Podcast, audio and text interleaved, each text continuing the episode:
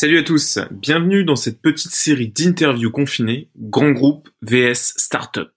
Sur des formats plus courts que d'habitude, on retrace brièvement le parcours de mon invité. On va comprendre son arrivée dans son entreprise actuelle, son job et ses activités. Puis on va prendre un petit peu de recul sur un accomplissement, que ce soit un succès ou un échec dans cette expérience, et essayer de comprendre les avantages et les inconvénients de la structure où il travaille, que ce soit un grand groupe, une PME ou une start-up.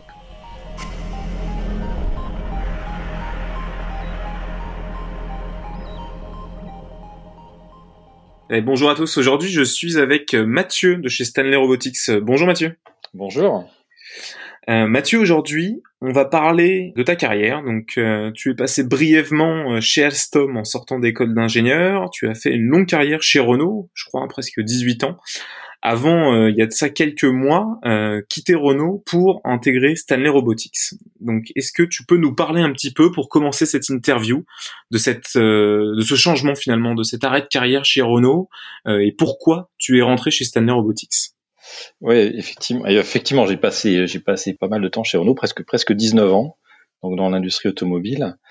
Euh, et c'est effectivement depuis alors février 2019 exactement que j'ai rejoint euh, les équipes de Stanley Robotics euh, à Paris. Alors euh, Thomas, tu, tu mentionnes que j'ai quitté ou stoppé une carrière. En fait, c'est un, je vois plus ça comme un continuum ou une une, une étape euh, nouvelle euh, issue d'une maturation qui prend un, un certain nombre d'années. J'ai fait des choses formidables chez Renault. C'est 19 années qui ont été euh, exceptionnelles pour moi, avec plein d'expériences différentes.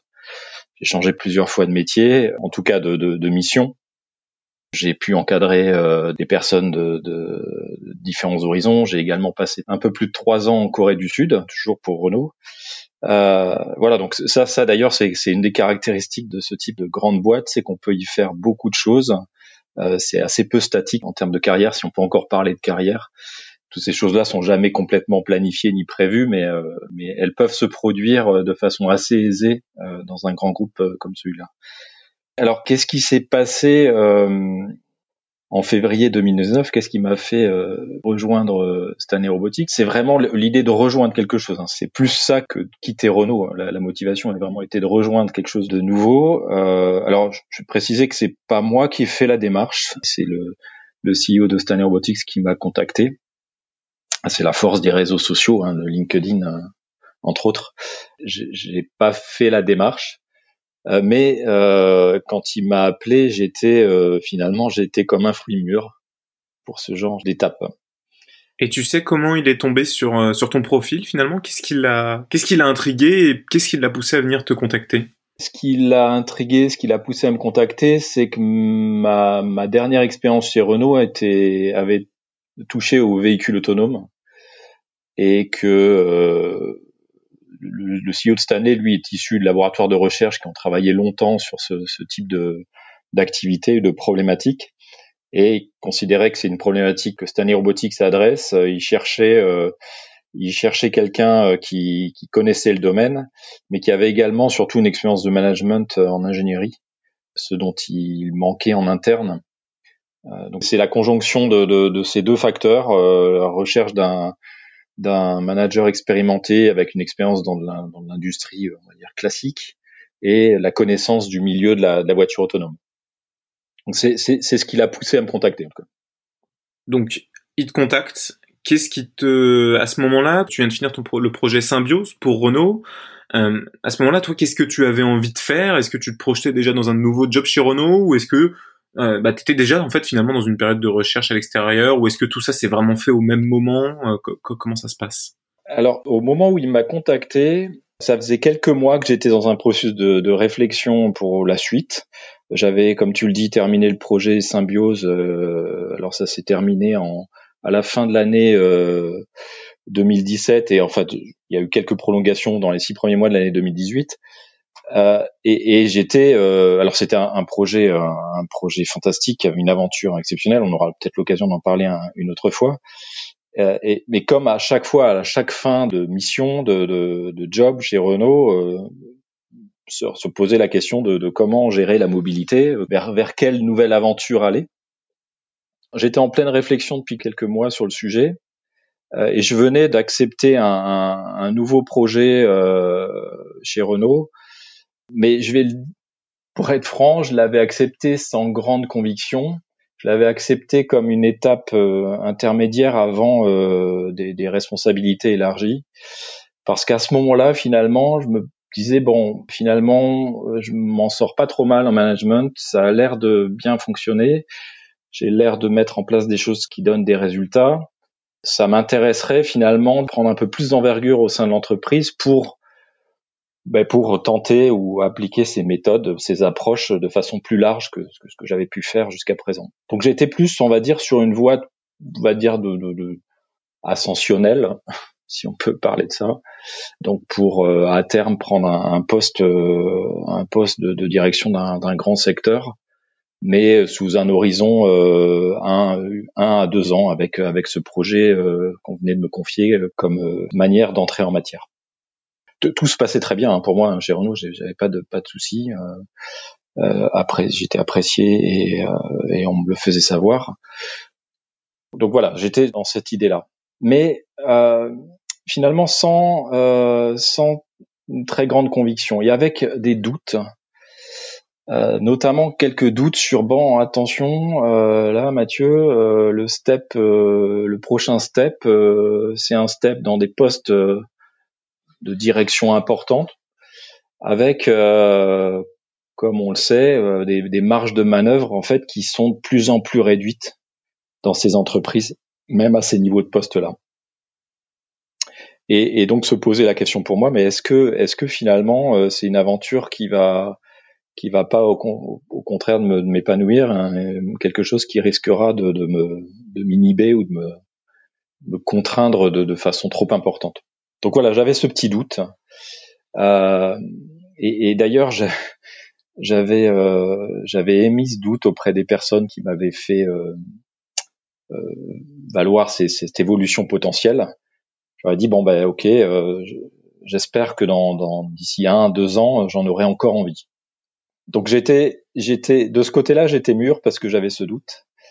Et de l'autre côté, je suis contacté par Clément Boussard, qui est le, le, le CEO de, de Stanley Robotics, et puis qui m'explique sa boîte, qui m'explique ses problèmes, qui dit euh, ben nous, on, nous ce qu'on cherche, c'est des gens qui sont meilleurs que nous, qui savent mieux faire que nous, et on a des besoins, on a des besoins dans le domaine que tu représentes voilà, euh, est-ce que est-ce que dans ton dans ton état d'esprit actuellement, est-ce que ça est-ce que ça collerait par rapport à, à une évolution de carrière?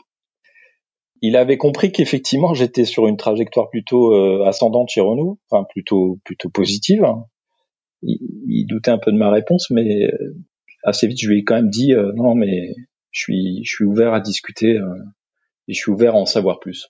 Voilà, j'étais curieux j'étais curieux parce que je me disais ah ben là il y a peut-être euh, l'opportunité de de rejoindre une équipe euh, une équipe dirigeante euh, d'une structure pas trop importante et avec un projet qui assez vite une fois qu'il m'en avait parlé faisait vraiment sens pour moi à la fois sur le scope c'était un domaine que je connais. Je vais pas dire que je maîtrise, mais il faut rester humble là-dessus. Mais, mais j'avais du background euh, relatif à ça. Et puis avec des problématiques de management euh, qu'il qui m'évoquait et qui, qui, qui résonnaient en moi, je me disais mais là je peux vraiment apporter quelque chose. J'avais pas trop de doute sur la, ma, capacité à, à, leur apporter quelque chose. Ça, ça, ressemble à quoi Stanley donc quand il te le présente euh, Clément pour la première fois? Pour expliquer un peu ce que fait Stanley Robotics, c'est parti d'une idée. Euh, euh, principalement de Clément Boussard et Aurélien Corr, qui étaient deux chercheurs dans un labo, euh, un labo euh, public qui travaillait sur de la voiture autonome et qui travaillait sur du parking, sur une façon de, de, de garer les voitures toutes seules, c'est-à-dire donner la capacité à une voiture de se garer toute seule. Puis un jour, un jour, je sais pas lequel des deux, je crois que c'est Clément qui a, qui a vu ce qu'on appelle un, un car mover, enfin une espèce de un, tout petit chariot élévateur qui est capable de prendre les deux roues avant d'une voiture et de la tirer euh, sur ses roues arrière du coup. C'est un petit outil qui est utilisé dans les garages ou d'ailleurs qui est utilisé aussi dans les, les pour emmener la voiture à la fourrière aussi. Oui, alors euh, oui, entre autres. Alors ça, c'est carrément euh, là, c'est carrément une voiture qui, qui vient tirer. Mais là, je parle vraiment d'un espèce de comme un petit transpalette en fait, un petit transpalette qui vient prendre les roues avant et qui, qui du coup déplace. On utilise d'ailleurs ça chez Renault, c'est un, un, outil que je, que je connaissais parce qu'il est utilisé notamment pour bouger les maquettes design. Les, les maquettes de voitures design, elles sont pas, elles peuvent pas se conduire, elles sont juste sur quatre roues et pour les déplacer euh, à l'intérieur des locaux du design, ils utilisent ce type d'outil. Je crois que c'est Clément qui était tombé sur euh, sur ça et qui, qui, avait été voir rien. Il dit mais, mais plutôt que de, de, de, mettre tous ces capteurs euh, très chers euh, sur les voitures pour qu'elles soient capables de, de, se garer toutes seules, ça va mettre un temps fou d'arriver à mettre ce type de capteurs sur les voitures. Pourquoi on mettrait pas euh, ces capteurs sur euh, sur une plateforme comme ça, sur un transpalette comme ça, qui viendrait euh, prendre les voitures et puis qui les déplacerait dans les parkings? Ça, c'est vraiment l'idée l'idée de base, c'était de dire plutôt que de, de, mettre la la technologie sur autant de voitures qu'il n'y a de voitures, ben, mutualisons-la sur des plateformes qu'on utilise que qu'une voiture, par exemple, ben, elle, se gare pas non plus tous les quatre matins. Donc là, leur idée, c'était de, c'était vraiment de mutualiser. Et ils sont partis comme ça, avec cette idée-là. Ils ont embarqué assez vite un troisième associé. Et, euh, ils ont fait le tour, ils ont réussi euh, euh, un peu en dernier moment à, lever un peu d'argent, puis de fil en aiguille, les, choses se sont construites, vraiment en mode héroïque ou start-up pure au début avec très peu de personnes qui ont construit des choses, fait le premier prototype. Ils ont encore le premier prototype de robot, euh, fait une démo avec la voiture de, je crois que c'était la voiture d'Aurélien, euh, etc. Et puis ils ont, ils ont fil en ils ont réussi à convaincre des investisseurs et puis après même à convaincre des clients. Donc avec un premier POC qui a eu lieu à l'aéroport de Paris et puis ensuite un, un contrat beaucoup plus approfondi avec l'aéroport de Lyon qui a tenté l'expérience sur un parking euh, qui maintenant fait 600 600 places. Donc c'est vraiment parti. En fait, c'est vraiment euh, une idée qui a germé et qui après euh, s'est confrontée au réel. Et en se confrontant au réel, elle s'est enrichie. Elle s'est certains le, le, le, prototype du robot, le, robot numéro 1 par exemple, il est sur un principe de prise de la voiture qui n'a pas du tout été retenu pour la version 2 du robot, etc. Donc en c'est vraiment en se confrontant au réel qu'ils ont progressé sur le sujet. Sachant qu'ils n'avaient ils avaient pas d'expérience euh, même même dans dans l'entrepreneuriat euh, ou dans le, le monde de l'entreprise puisqu'ils venaient de laboratoires publics. Donc ils créent euh, Stanley en janvier 2015 et toi tu les rejoins en février 2019, ouais. quatre ans plus tard. Euh, tu parlais tu parlais de, de management. Quels ont été les défis que tu as eu à relever donc en arrivant euh, et ça va nous permettre un petit peu d'aborder le management finalement dans une startup versus ton expérience de management dans un grand groupe. Euh, quelles sont les différences finalement? Est-ce que tu ressens d'ailleurs des choses différentes ou est-ce que finalement, est-ce que c'est très semblable de ton point de vue? Ben, c'est, il y a des choses qui sont semblables et il y a des choses qui sont, qui sont, je vais dire, plus faciles dans, une startup. Une startup, elle a, elle, est généralement monoprojet quand je dis monoprojet, c'est soit elle elle est, elle est, elle s'est créée autour de la création d'un produit, euh, d'un logiciel, enfin la résolution d'une problématique. Ça veut dire qu'il y a, un, sens commun partageable dans, toute l'entreprise. C'est-à-dire que n'importe quel employé de, l'entreprise, de la start-up, a les moyens de comprendre et de, savoir à quoi il contribue. Ce qui est beaucoup plus compliqué dans un grand groupe, euh, surtout un grand groupe qui a beaucoup de, historique. Déjà, il y a une multitude de projets qui sont faits en parallèle. Euh, donc, on a tous euh, le sentiment d'être sur le projet le plus important de l'entreprise, mais on, on réalise pas, que, enfin, on, réalise pas facilement qu'il y en a au moins 200 autres plus importants à côté. Et, donc, la, la, la, notion de, de commonalité de sens est beaucoup plus difficile à, à faire émerger. C'est pour ça qu'on parle après de culture d'entreprise ou euh, de, de, de valeur d'entreprise, etc. Il y a beaucoup de travaux qui sont faits dans les dans les grosses boîtes là-dessus parce que il y a besoin de il y y a besoin de créer du sens, de donner du sens et de donner du sens un peu communautaire, commun à, à tous les collaborateurs. Dans une startup, ça c'est beaucoup plus facile. C'est beaucoup plus euh, beaucoup plus simple du fait de l'existence généralement d'un seul projet de, de, de focus.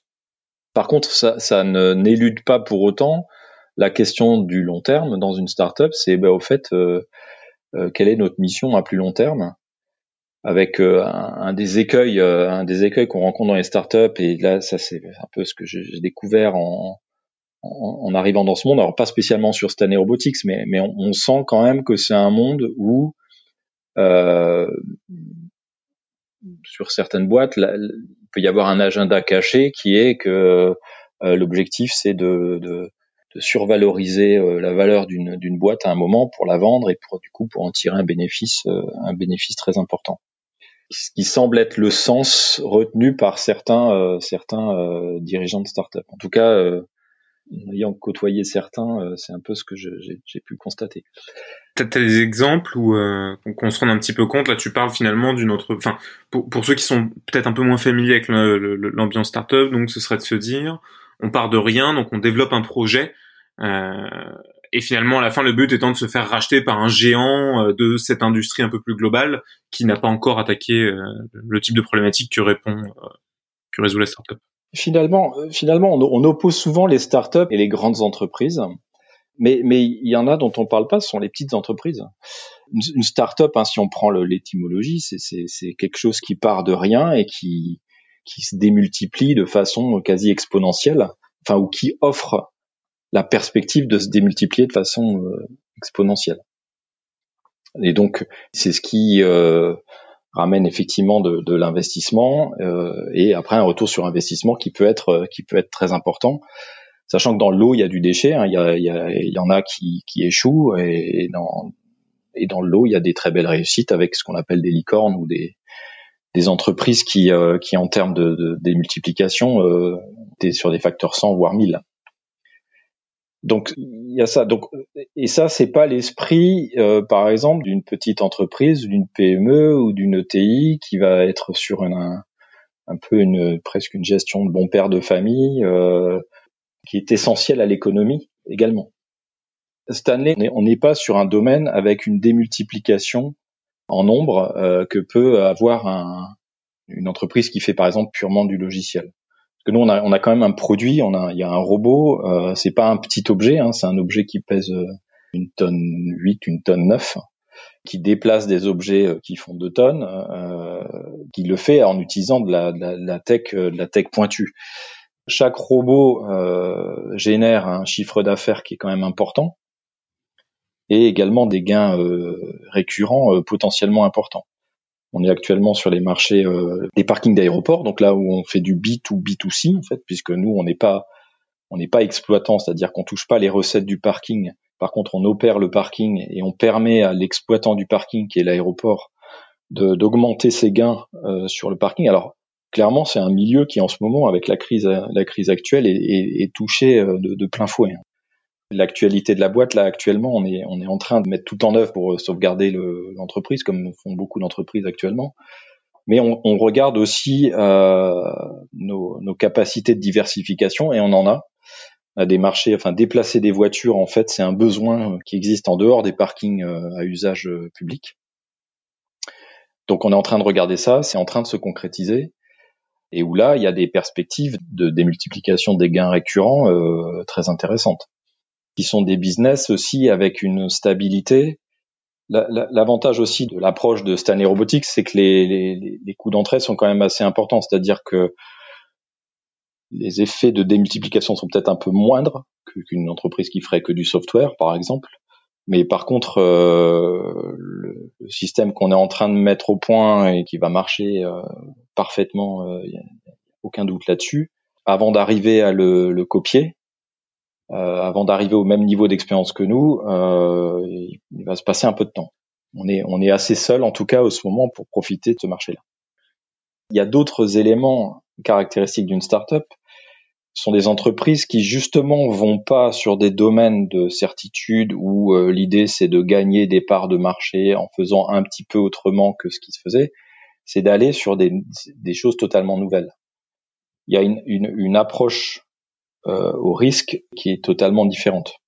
On est sur quelque chose où effectivement on ne sait pas, on sait pas euh, est-ce que le marché va exploser, est-ce que la technologie va être suffisante, on ne sait pas l'annoncer au préalable.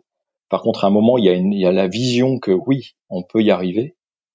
et que oui, on va savoir mettre en face ce qu'il faut pour y arriver, qui est une approche qui est propre aux startups et qui d'ailleurs propre à ça, ça c'est vraiment la singularité d'une startup, c'est un moment de se dire euh, face à un problème, je vais pas dire que tout problème est, soluble de façon euh, pertinente ou rentable, mais il y a une chose que j'ai appris moi en, en startup, c'est que essayer quelque chose, c'est pas forcément prototyper quelque chose ou essayer ou, ou, ou, concevoir quelque chose pour essayer. Là, d'ailleurs, Clément euh, Clément Boussard, le CEO, et il m'a beaucoup ouvert les yeux là-dessus.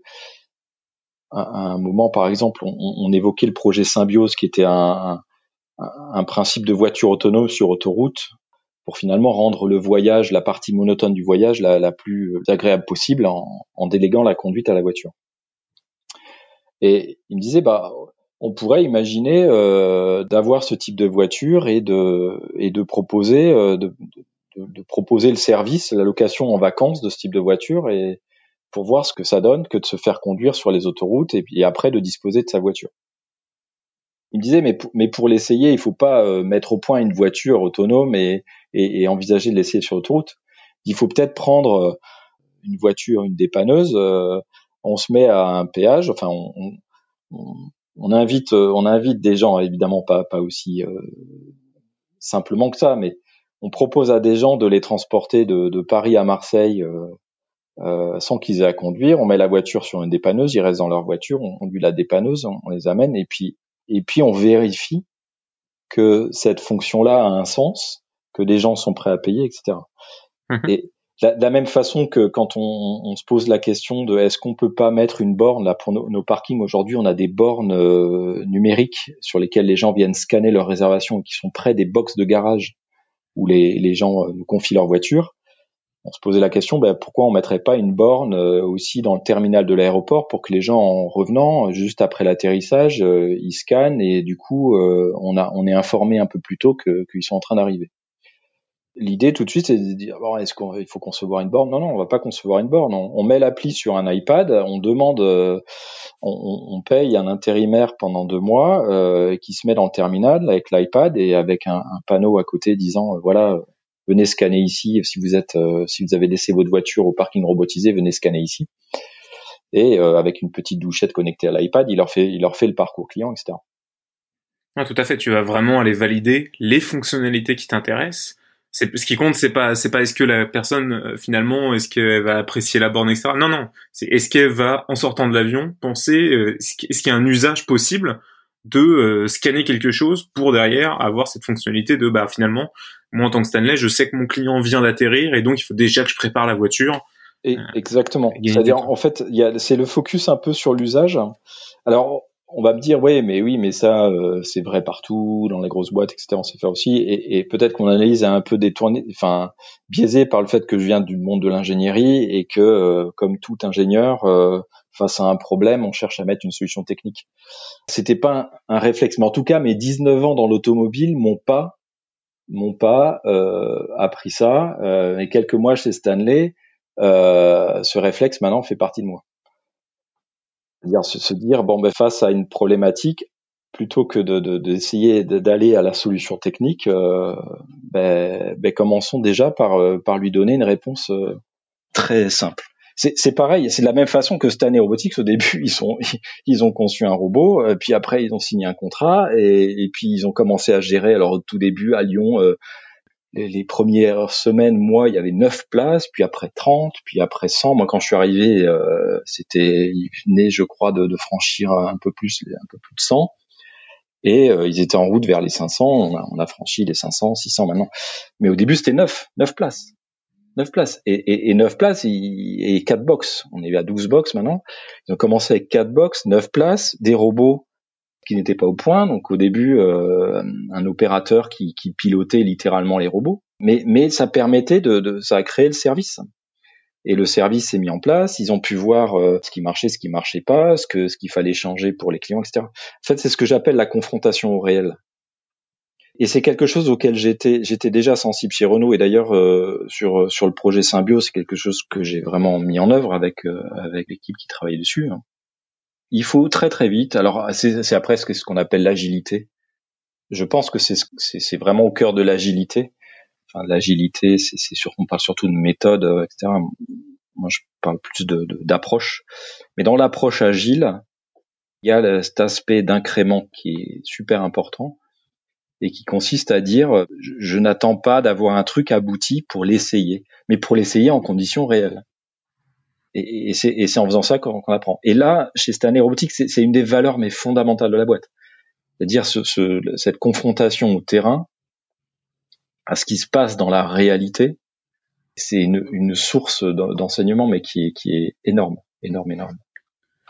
Si tu devais citer, là, ça fait maintenant plus d'un an que tu travailles chez Stanley Robotics, un avantage, allez, et on va dire un inconvénient euh, de la de la structure startup vis-à-vis du grand groupe, un petit peu bon, t'en as déjà beaucoup parlé, mais euh, ouais vraiment, si on pouvait formaliser ça, qu'est-ce que qu'est-ce que tu dirais? Un avantage très simple, c'est euh, la la rapidité de décision. En fait, il y a même pas de rapidité de décision parce qu'il y a il y, a quasiment pas de décision. En fait, tout peut se décider quasi instantanément. Par contre, le désavantage, et je l'opposerai au, grand groupe, hein, grand groupe, la difficulté c'est la longueur, la, lenteur de décision. Mais derrière la lenteur de décision, une fois que c'est décidé dans un grand groupe, vous avez une machine de guerre. C'est-à-dire que l'exécution, si évidemment si elle est bien menée, etc., l'exécution peut être euh, d'une puissance hallucinante. Dans une start-up, certes, on est capable de décider rapidement. Nos moyens d'exécution, ils sont quand même vachement réduits. Euh, alors évidemment, il y a l'enthousiasme. Euh, l'enthousiasme est généralement assez facilement mobilisable. Euh, bah, notamment avec ce lien au sens finalement monoprojet dont tu parlais tout à l'heure. Oui, mais après, les, moyens sont quand même plus réduits. Les mmh. moyens restent plus réduits. Il y a moins de monde, il y a moins de moyens y a également moins de moyens financiers, etc. Donc en gros, euh, c'est deux. si, si, on savait allier la capacité de, de la rapidité de décision d'une startup qui est surtout basée sur le fait, hein, c'est assez simple parce que c'est monoprojet, euh, petite structure, donc beaucoup d'échanges, des échanges informels très très rapides, euh, et puis une confiance mutuelle qui, qui nécessairement plus importante parce que les gens se connaissent. Donc ça, ce serait top, mais c'est pas évident à appliquer dans un grand groupe, même s'il y a des injonctions dans ce sens-là, mais c'est pas facile. Et l'autre côté, l'exécution, où évidemment, euh, par exemple, nous, si on veut euh, décider de concevoir un, nouveau robot, euh, la, décision, la décision, elle est, elle est prenable très rapidement. Les concepts sont posables très rapidement, mais après l'exécution, elle, elle va poser problème parce que euh, ça demande des investissements importants, ça demande euh, des ressources, etc. Donc c'est ça en fait finalement. Euh, au final, on est quand même rattrapé par le temps dans les deux modèles. Dans le modèle de la startup, on peut être rattrapé par les moyens du coup, ce qui explique la, lenteur d'exécution, et dans le grand groupe, on peut être, on est rattrapé par la difficulté à décider. De ton point de vue, c'est quoi l'impact de Stanley sur les prochaines années? Euh, je pense notamment aux questions que ce soit environnementales, sociales, euh, qui sont qui, sont déjà posées depuis un moment et qui vont qui sont en train de s'alimenter de plus en plus. Euh, où se positionne Stanley dans les prochaines années sur ces sujets-là? Il y a deux, on va dire méga trends. L'une qui est liée quand même à la à la, à la robotisation. Alors j'ai enfin robotisation, automatisation, etc. on, on, voit quand même que dans, dans, dans notre monde, en fait, c'est une tendance, euh, elle, est, elle est pas récente, hein, c'est une tendance permanente. Après, on peut, elle est peut-être une dynamique plus importante en ce moment. On cherche de toute façon à, à, à automatiser, voire à même plus, à autonomiser un certain nombre d'activités. Euh, donc, donc il y a, y a il y a une trend, un, trend sur la sur, sur, la robotisation euh, et notamment des activités qui sont, euh, enfin déplacer une voiture dans un parking, c'est pas une activité à haute valeur ajoutée euh, humaine. Euh, donc donc voilà, il y a, y a, cette participation là. Après, euh, très concrètement sur les parkings, en fait, nous la façon dont on, on approche le parking notre capacité à, à, garer les voitures sans avoir à, à accéder à l'intérieur, donc sans avoir à ouvrir les portières, euh, notre capacité à les ranger en fil parce que le stockage, déstockage de la voiture est, est programmé et revu dynamiquement en fonction des heures de réservation, etc. Tout ça, ça nous permet finalement un, un gain de 50% d'espace. 50% d'espace, ça veut dire autant d'espace euh, qu'on peut désartificialiser ou qu'il n'y aurait pas artificialisé dans le cas d'une croissance de, de, de besoins en parking. Aujourd'hui, l'artificialisation des sols en Europe, c'est un, un, un, gros sujet assez méconnu, alors qui est en partie, en grosse partie euh, issu du, du, transport et de l'habitat, évidemment. Là, sur, sur cet aspect-là, nous, euh, nous contribuer à ne pas aller étendre des parkings, euh, que le, champ voisin ne soit pas euh, la, future zone euh, recouverte de goudron, ce à quoi on contribue en termes de, en termes environnemental, de façon très directe. Après, c'est une goutte d'eau, hein, parce que l'enjeu sur l'artificialisation des sols, il est, il est immense. Euh, mais en tout cas pour les pour les parkings, euh, notre solution euh, notre solution permet d'envisager quelque chose de plus intéressant que l'extension à plat et de moins cher que l'extension en hauteur, qui elle aussi d'ailleurs peut, poser des problèmes environnementaux.